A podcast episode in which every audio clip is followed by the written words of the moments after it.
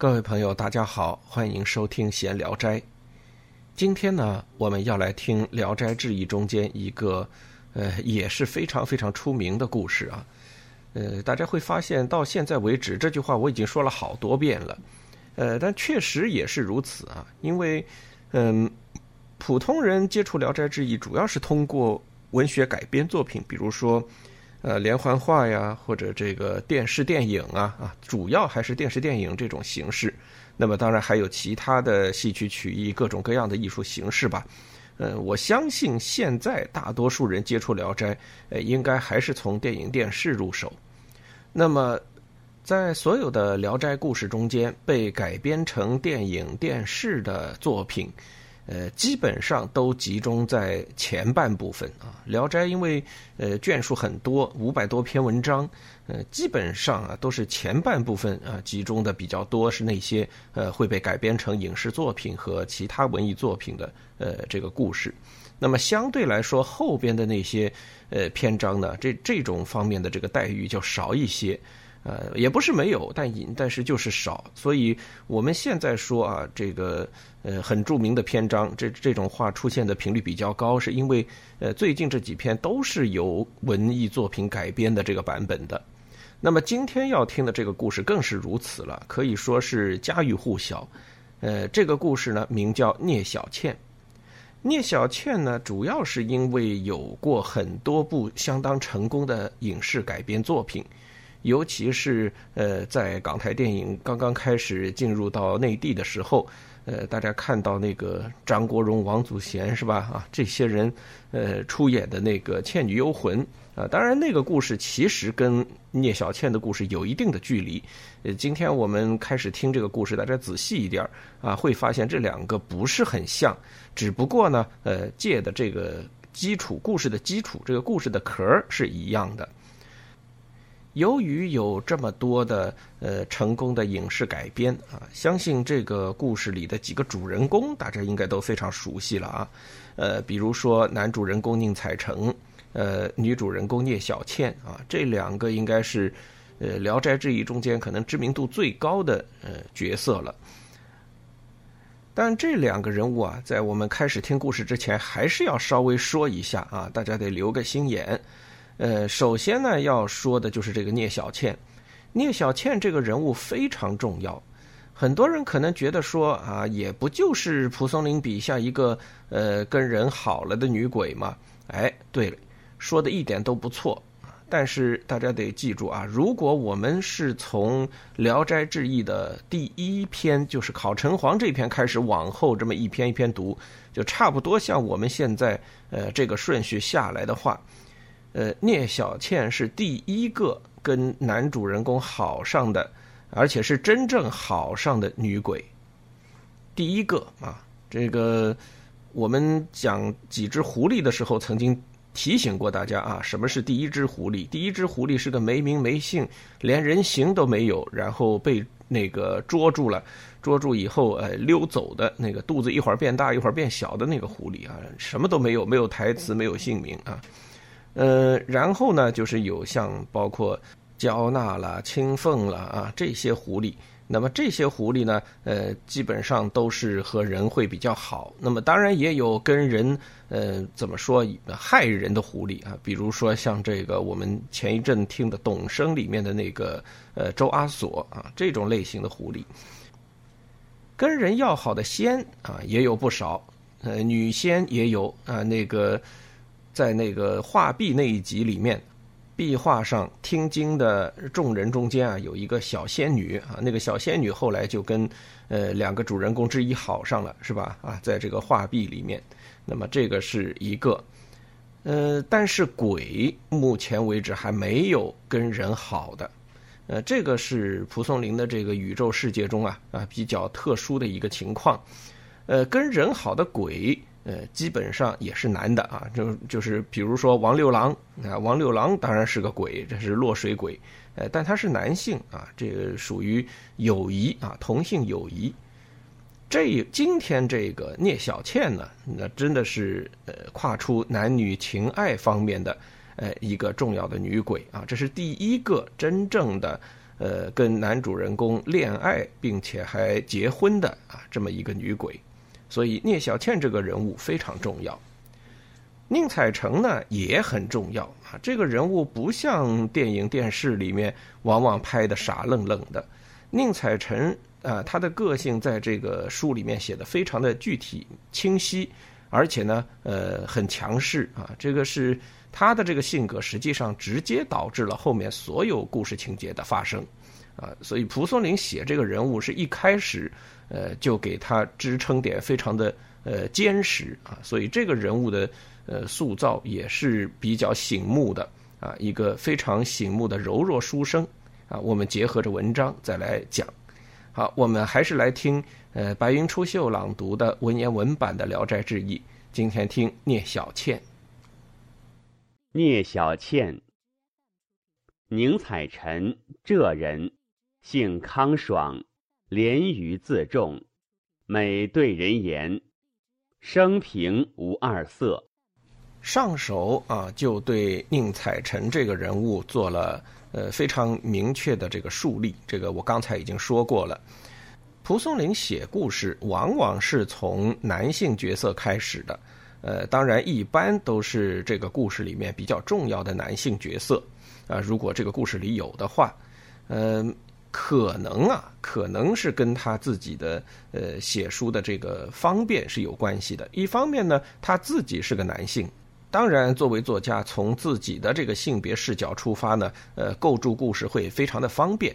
呃，第二呢，可能是因为他写这些东西也都是分发给自己的呃好友去看啊，一般呢也都是男性，应该说他不是那种写给女性来读的这个书。很明显，《聊斋志异》呃的读者。至少在呃蒲松龄那个年代不会被设定为女性啊，所以很正常啊。所有的故事几乎都是从男性开始说起。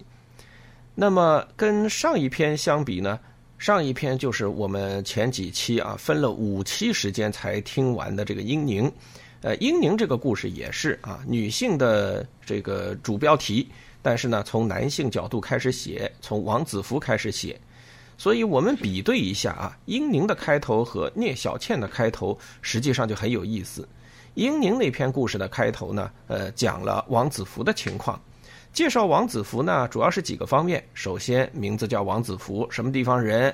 呃，然后这个小时候没爹啊，他这个是他一开始交代的。呃，没爹，光有一个母亲养着。呃，读书非常的聪慧啊，很早就呃中了秀才。就就这么一点，所以王子服这个故事呢，主要是交代他的呃背景，他的人生背景、生活呀、读书啊啊这个这些方面的事儿。宁采臣呢，我们来看一下啊，宁采臣浙人，那么浙江人啊，什么地方人？这得先说，性康爽，廉于自重。性康爽什么意思呢？就是慷慨豪爽这个也是文言文里我特别喜欢的一种。腔调吧，啊，就是你可以随便把这些呃形容词搭配到一起啊，来形容一个人，呃，慷慨豪爽，廉于自重。这里呢要跟大家解释一下，自重，我相信大家比较容易理解啊，说这个人啊很自重啊，请自重啊，就说明这个人对自己很负责任啊，做事情很规矩啊，是这种。那么廉于什么意思呢？廉于其实是出自《周礼》啊，这个，呃，就是指棱角啊。原文是指棱角，怎么叫棱角呢？啊，鲢鱼最早是指那个皮革包裹在木头上。呃，相信大家如果去看一些这个呃皮革制品的话，你会发现有的时候呃皮革故意包的比较紧，有的时候呢皮革要包的稍微松快点。包的紧啊，就容易跟这个它所包裹的那个物件的形体啊融为一体啊，凸显那个物体本身的造型。那么最早的时候呢，啊，说是周朝的时候，这个皮革用来包裹什么呢？呃，包裹这个车轮轴啊，因此那个轴呢是呃磨成一个立方体的这种。呃，这个造型，那么裹上这个皮革以后，如果你裹得紧了，那么这个方形结构的这个棱角就会出现，这个就叫连鱼。啊，所以呃说一个人啊，后来就呃引申开了啊，说一个人鲢鱼，就是指这个人啊，呃做事品行非常端正啊，也方方正正，有棱有角，呃不跟你打圆乎打马虎枪啊，不是这种。所以宁采臣，我们看啊，这人两段过了以后，立刻就是性康爽，廉于自重，直接就直指宁采臣的呃为人以及他的这个呃品行啊，他的品行非常端正啊，很自重，而且呢有棱有角，有原则啊，这么一个人，这个就跟王子服有很大的区别。宁采臣没提他读书的事儿啊，直接先上说他的这个。呃，品行，因为他的这个品行对后面的故事有极其重要的作用。每对人言，生平无二色，这个做法非常像中国传统的史书的写法啊。呃，中国的史书有一个很重要的讲法，就是从司马迁开始啊，基本上就为中国的正史立了一个呃标准。首先呢，肯定是纪传体，那么纪传体就是肯定是写人的传记。那么，在写这些人的传记的时候，不光写某某年他们干了什么事儿啊，认识什么人，呃，跟谁好，跟谁不好等等，还有一部分有很重要的一点就是纪言啊。这个钱穆先生的书里无数次强调过啊，中国史书，呃，优秀的一个传统就是记言。啊，当然，这个言是不是准确，我们另当别论。呃，但反正记一个人的言啊，记一个人的行，两件事情都记啊，比较容易看出这个人的呃真正的这个性格或者品格。那么有的时候呢，也可以说是看得出呃写史的人他的品格啊。那么在这儿呢，呃，蒲松龄就借用了这个史家之笔来写这个宁采臣。呃，先写他什么地方人啊，写他的这个品行，接着就记他的言。他的言论说：“生平无二色。”生平无二色什么意思呢？就是说，呃，如果我喜欢上一个女人，那就绝对不喜欢第二个女人啊。他是这么说的。呃，当时呢，无二色就是说我这身边只能有一色啊，不能有二色。呃，就是指不会，绝不会吃着碗里的看着锅里的啊，不是这种人。呃，想一想，这样的人呐，呃，这样的言行，即便在蒲松龄的笔下，也是极其罕见。除了呃上一篇文章就是《英宁》里的王子服以外，呃，此前的那些男子几乎都是呃有家室的人，然后还在外面啊这个东挑西拣的啊，譬如说什么耿去病啊，什么这些。嗯，我们一开始觉得，哎呦，耿去病和那个青凤多好啊！啊，回头一看，原来耿去病有老婆，这样的事儿太多了哈。呃，总之，这个宁采臣说自己生平无二色啊，极其专一。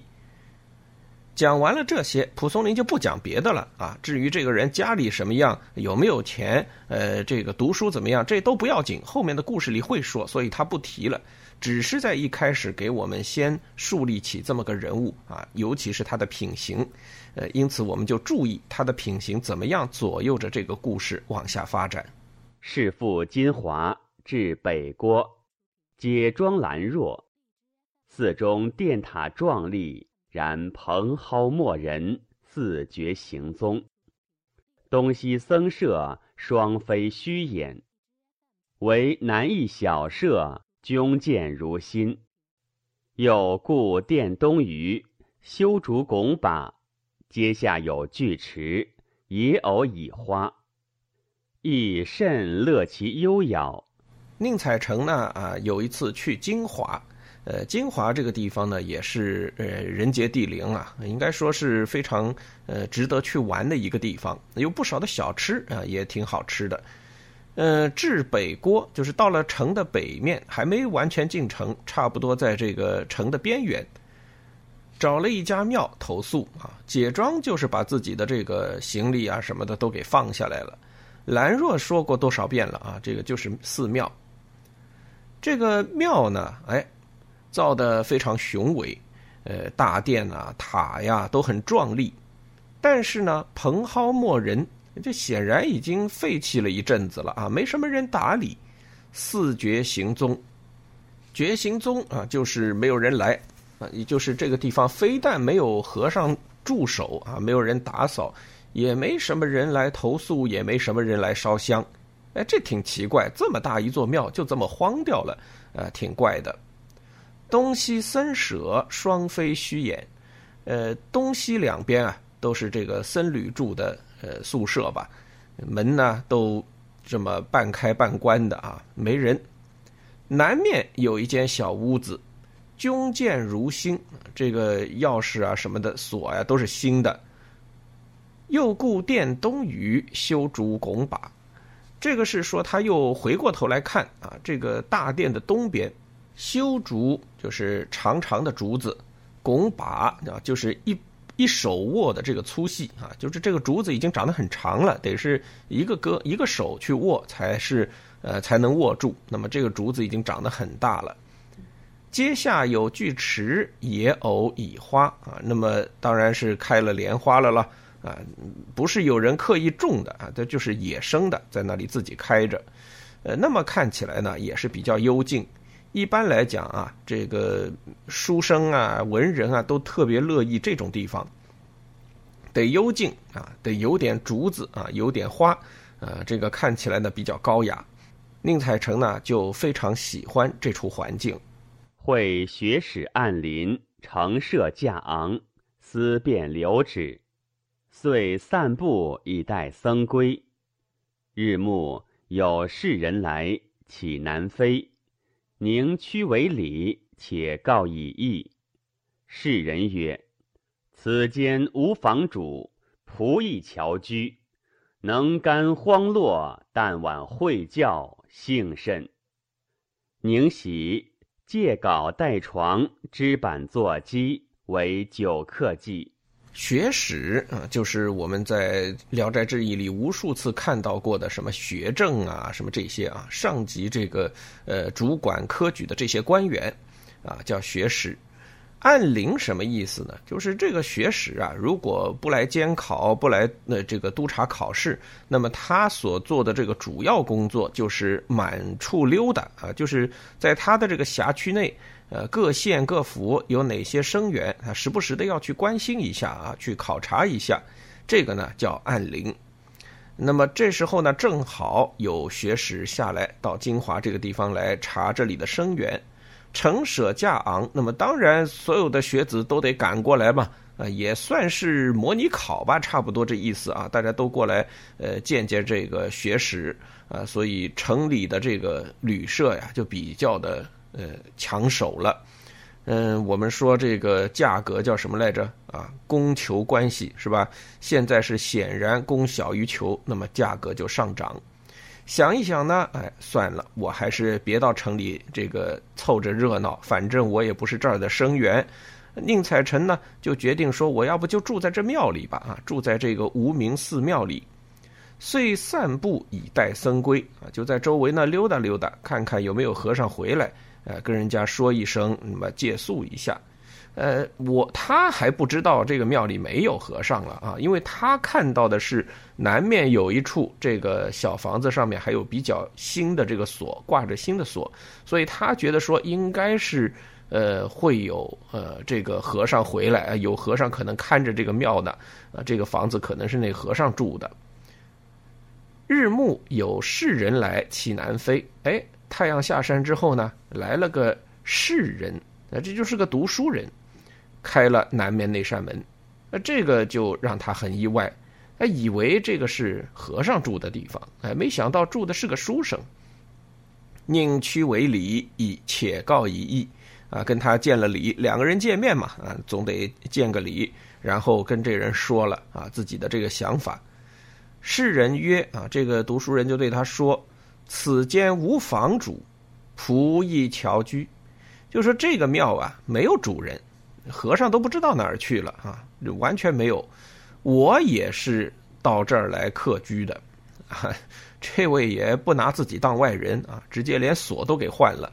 呃，我也是来这儿投宿的，能干荒落，但晚会教，幸甚啊。就说，呃，你呀，看来跟我一样。喜欢这种幽静僻静的这个场所，估计呢啊也是读书人啊，我呢早晚就向你求教求教。呃，真是三生有幸啊！这是也是一半客气话，也是一半呃真话，因为毕竟一个人住这儿嘛，呃，有个伴儿总是比一个人要好。宁采臣呢就非常高兴啊，那一听太好了，非但有个伴儿，而且呢这儿也没主人，那也不用叨扰了，自己动手吧。借稿带床，借这个字呢，就是呃怎么说来着？就是慰藉的借啊。也也读“吉”的那个字啊，草字头的那个，呃，这个“借”字呢，在古代就是垫或者衬，呃，这个意思啊，什么东西把什么东西垫在下面，把什么衬在下面。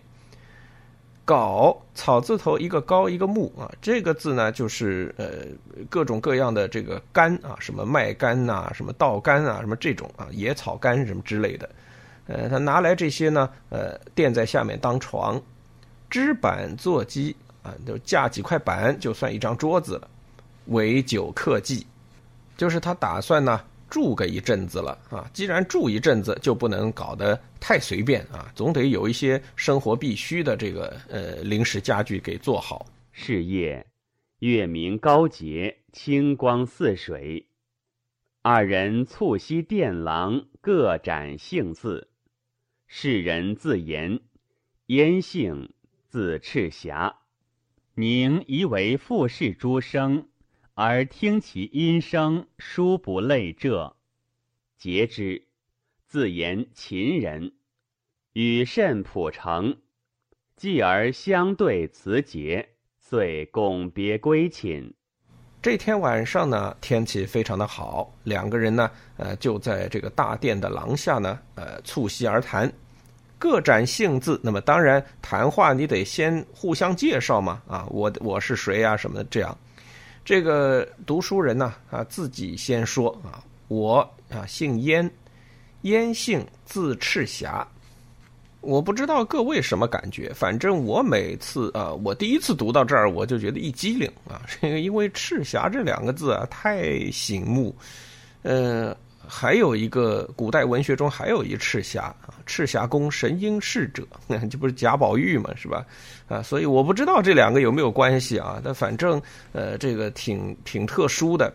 呃，贾宝玉那个赤霞宫呢，有两种写法，一种是这个瑕疵的瑕，就是王字旁那个；呃，另一个呢就是这个晚霞的霞。那么呃，蒲松龄的这篇故事里面，这个燕赤霞，它的这个字呢是晚霞的霞。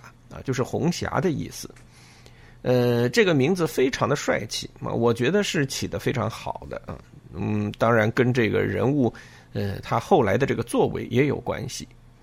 宁采臣呢，就疑以以为啊，这个怀疑这个是不是个复试诸生啊？因为模拟考嘛，是吧？啊，这个上面学史来了，呃，说明这个这个这个书生啊，就是这个燕赤霞年纪很小。呃，应该是一个复试的考生，而听其音声，殊不类这，就觉得说你这口音啊，不像是本地人啊。因为一般来讲，跨省考试在古代不太有啊，其实可能还不行啊，因为有这个呃户籍制啊，你不能呃到别的没有登记过的地方去考试。你一般来讲，这个生源总是在本地本乡进行考试，所以得得问一下，哎，你这是本地人吗？啊，就问他了，问这个燕赤霞。燕赤霞说：“我是秦人，秦人是什么呢？就是，呃，应该说是以古秦国，也就是陕西这一块啊为这个地区。那说自己是那个地方的人。呃，读到这儿呢，我又一机灵啊，因为上一次出现这个地方的人，好像是。”皇甫家的那几只狐狸是吧？这个呃不不能都串起来啊！这个不是漫威，呃不能把什么故事都串起来。总之，这个燕赤霞呃是陕西人，那么到这个地方来的。与盛普成呃也是一个呃说话很实在的人，没有什么虚妄之语。继而相对辞节，遂拱别归寝。这个话写的就非常的实际啊，很生活化，似乎是受了这两个主人公的影响。蒲松龄写文章也老实起来了啊，这个文字也实在起来了。有的时候啊，我们跟一个人聊天，呃，总有说到词穷的时候啊，这个聊着聊着聊着，大家就会发现，哎，没有话头了，大家都不想了，安静了。那么这个时候呢，呃，其实最好也别挖空心思去想一个什么新的话题，就拱别归寝是最好的。两个人拱拱手啊，那明天再接着聊，然后各回各屋啊，各睡各觉。宁以新居，久不成寐。闻舍北鱼鱼如有家口，岂伏北壁石窗下，为窥之。见短墙外一小院落，有妇可四十余，又一袄一叶飞，插棚榻，台背笼中，偶与月下。宁采臣啊，有一个毛病啊，认床可能是啊。蒲松龄写说。宁以新居久不成寐，他到了一个新的地方啊，就睡不着觉。有些人的确如此啊，其实我就我就这样啊，我也认床。你要我到一个新的地方啊，比如出差啊什么的，就那个晚上睡觉就特别成问题。呃，要出差时间长还好办啊，头两天不太能睡，第三天开始就睡得很舒服。嗯，往往有的时候第三天到了就回来了，好容易一张新床睡成，呃，这个熟悉的床了，哎，就得回来了啊，差不多就这样。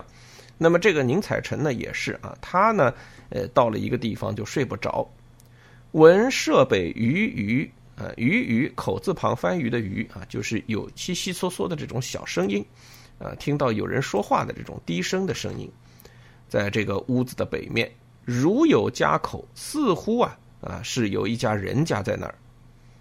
起伏北壁石窗下，这个“起伏”两个字是两个词，两个动作啊，所以得分开念。他起床啊，然后呢，蹲伏在北面墙壁的这个石窗下面，悄悄的探出脑袋去看啊。这个电影里我记得也是也是这样啊，这个把脑袋伸出一一点啊，在那里看，看到这个矮墙外头啊。这个原文写短墙，也就是我们现在说的矮墙。矮墙外面呢有一个小院落啊，所以这个院子不是庙里的，是庙外边有妇可四十余，有一个四十来岁的妇女。又一媪，上一篇说过老太太啊，媪。这个媪呢，呃，一叶飞。叶左边一个黑白的黑，右边一个河，就是喝水的喝的右半部分啊，这个字念河。呃，左边黑，右边河，这个字呢念叶。嗯，好像现代文里还有这字吗？我不记得了哈。这个呃，叶飞呢，就是有点褪色的红啊，飞是那个绞丝旁一个非常的飞，就是红的意思啊。所以这个叶飞呢，就是有点掉颜色的这个红。插棚榻。啊，棚榻呢，就是呃一种这个手头饰啊，这个有点像梳子。据苏东坡说，这个玩意儿得有一尺来长，呃，挺大的一个银质的都这个首饰，顶在脑袋上。台背龙中啊，鱼字旁一个台，左边是一条鱼的鱼，右边是呃台湾的台啊，这个呢就是驼背。台背龙中，偶与月下。那么当然这个。一个老太和一个妇人啊，一个老年女性，一个中年女性，两个人呢，呃，对话，偶语就是对话。那么在这个月下呢，两个人呃说着话。妇曰：“小倩何久不来？”傲曰：“待好至矣。”妇曰：“将无向姥姥有怨言否？”曰：“不闻，但意似促促。”父曰：“婢子不以好相识。”这个中年女人问呢，说：“小倩怎么这么久还不来？”老太太回答说：“差不多该来了啊，带好质疑就是差不多该来了。”中年妇女又说：“将无向姥姥有怨言否？”“将无”这个词呢，就是莫非的意思。向姥姥有怨言啊，这个就比较容易理解了。就是说，呃，莫非是这个聂小倩呐，对姥姥有怨言吗？啊，就不同意姥姥的做法吗？啊，或者是不听姥姥的话吗？啊，这个意思。老太太说不闻啊，就是倒也没有听这么一个意思出来，但意似蹙蹙，蹙一个蹙呢是这个皱眉头，两个蹙放一块儿啊，就是指这个人呢呃不开心啊不开心的样子，好像他是有那么一点不开心。这个中年妇女就说：“婢子不以好相识。”这个意思呢，差不多就是说，呃，这丫头啊不太识相啊，不能对她太好喽啊，就是有点这个意思，似有怨言吧。言未已，有一十七八女子来，仿佛厌绝，傲笑曰：“背地不言人，我两个正谈道，小妖婢巧来无迹象。”幸不自找短处。又曰：“小娘子端好是画中人，遮莫老绅士男子也被摄魂去。”女曰：“姥姥不相遇，更阿谁道好？”话没说完，来了一个十七八岁的女子，仿佛厌绝。哎，这个字用的很妙啊。呃，因为是晚上，而且呢，宁采臣是偷窥啊，所以从宁采臣的这个视角出发，蒲松龄到这儿为止啊，全部是主观镜头啊，这个都是宁采臣的呃视角出来的这个文字，呃，从这两个女人聊天开始，一直到这儿，仿佛就是他看的不是很清楚啊，但是呢，总觉得哎挺好看的。这个女子走来的这个呃条啊，这个姿势啊，还有她的这个长相啊，应该是蛮好看的。哦，笑曰：“这个老太呢，就笑着说了，背地不言人啊。这个话呢，也不知是说给谁听的啊。这个呃，大家都明白啊，就是背背后不能说人啊，一说人人就来啊，有点说曹操曹操到的意思啊。我们两个正在说呢，小妖婢敲来无迹响啊，这个。”你这个小妖女啊，妖婢婢就是婢女的婢啊，你这个小妖女，呃，来的就是没有不声不响的就来了，幸不子着短处啊，这个这一个这一段啊，这个老妇人的这一段话，这老太太这段话，呃，完全是白话文啊。这个子呢，上面一个此，下面一个言说的言，呃，这个有一个词语叫居姿啊，啊，就这个字本来是读姿。但是在这个地方呢，得读第三声“子”。子的意思呢，就是背后说别人坏话啊，这个子毁的啊，这个子啊，说是幸亏我们没说你什么坏话，没说你的短处。又说小娘子端好是画中人，遮莫老身是男子也被摄魂去。遮住的遮，墨非的墨，遮墨就是假如假设。啊，就所以这个老太又说啊，假你这个长小姑娘长得真是好看啊，像画里的人一样。呃，假如我是个男的，我也被你把魂给勾走了。女曰啊，这个就是这个少女说的了啊。这个少女说：“姥姥不相遇，更阿谁道好？姥姥，你要是不夸我，那还有谁会说我好呢？啊，阿谁？我们上次说过，就是户啊，就是谁。”呃，谁会说我好呢？妇人女子又不知何言，宁一其邻人眷口，寝不复听。又许时，始寂无声。方将睡去，觉有人至寝所，及其审顾，则北院女子也。妇人女子又不知何言。蒲松龄写这一句话真的是方便的很啊，跟说书人的嘴一样啊。呃，前面要你听到的那些话，他都给你一句一句听得很清楚，一点都没什么问题啊，完全不打折扣。现在这些呢，他觉得无关紧要了，干脆不知何言四个字给你打发喽。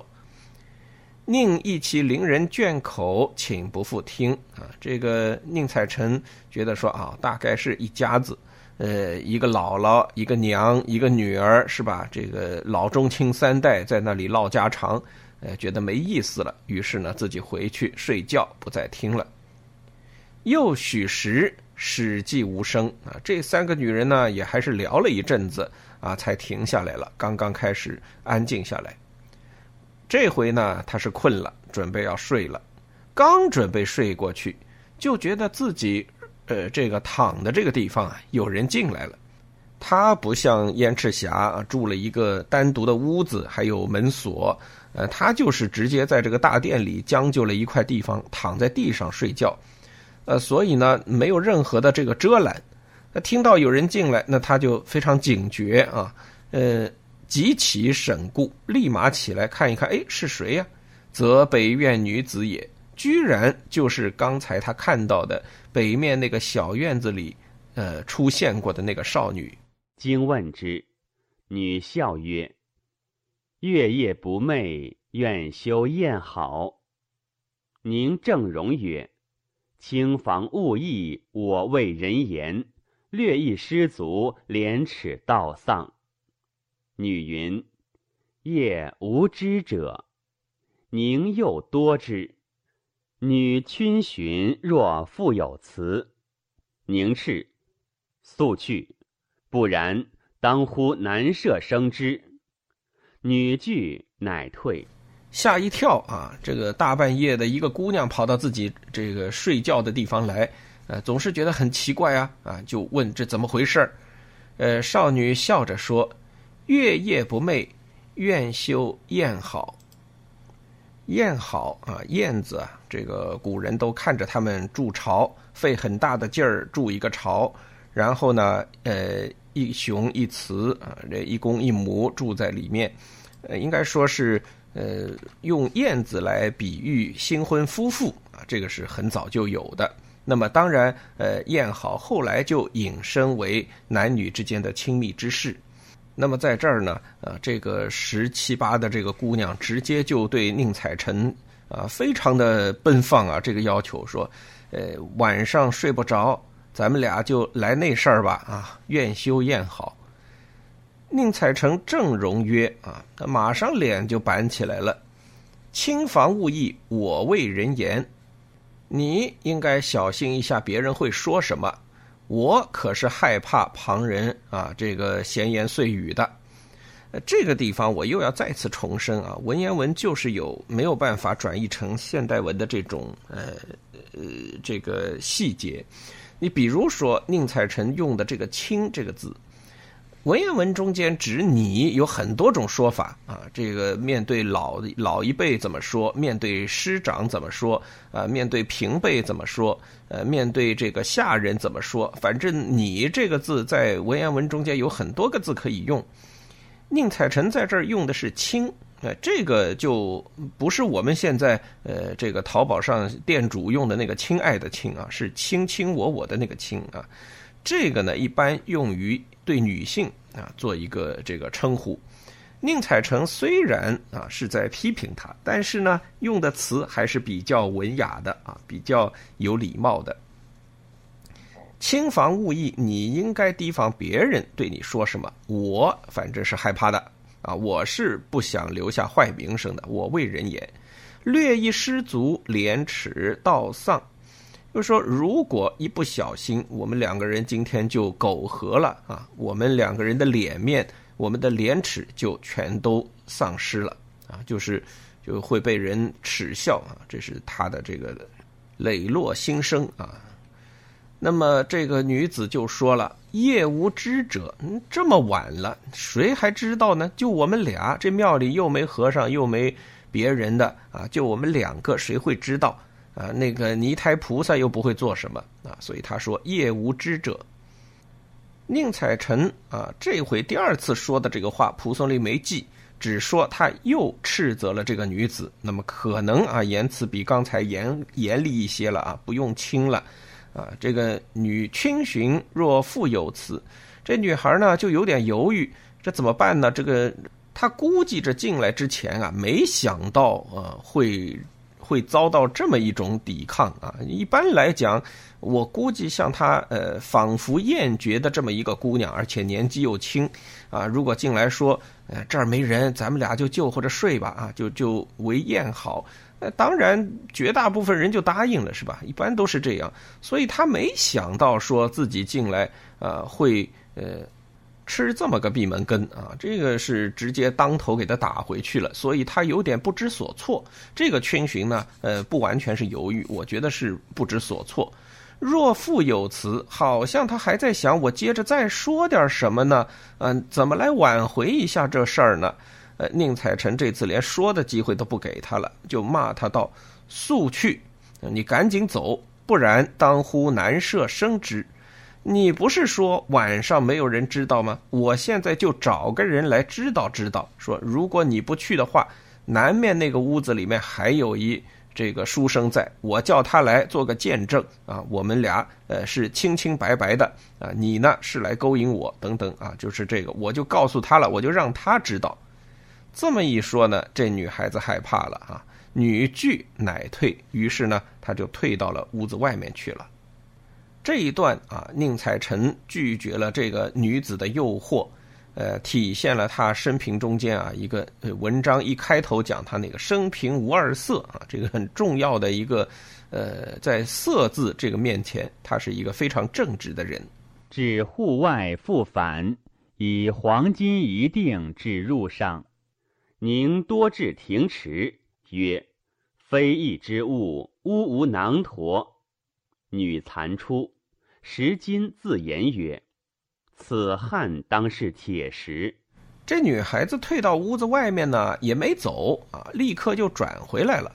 转回来之后呢，呃，拿出黄金一锭置入上，就放在这个宁采臣的这个床上了，也就是那堆这个蒿草吧。宁多置停池啊，就是直接抓起来啊。宁采臣把这个呃黄金啊，直接抓起来就扔到屋外去，外面的那个台阶上去了。啊，说非义之物，这个不义之财啊啊，虽然是黄白之物，但仍然是不义之财，不是我挣来的啊，莫名其妙来的这个东西，而且估计你这人身上的也是不干不净的这个黄金，会把我的这个呃行囊啊啊也都给弄脏的，所以就把它给扔了。女残这个女子呢，就满脸羞愧的从房子里退出去了。把这个黄金啊捡起来，然后对自己说：“自言曰，此汉当是铁石，这人简直是铁石心肠。”到这里为止呢，宁采臣已经两次啊，这个抵抗住了这个少女的诱惑。啊，第一次呢是色诱，第二次呢是利诱。啊，色利二字我们知道都是。呃，怎么说？对一个人来讲，尤其对一个男性来讲，是非常难以抵抗的这样两种诱惑。那么这个女孩子啊，可惜可以说是有备而来啊，有色有利，两者都有啊，想要来诱惑这个宁采臣，但是呢，似乎不太成功。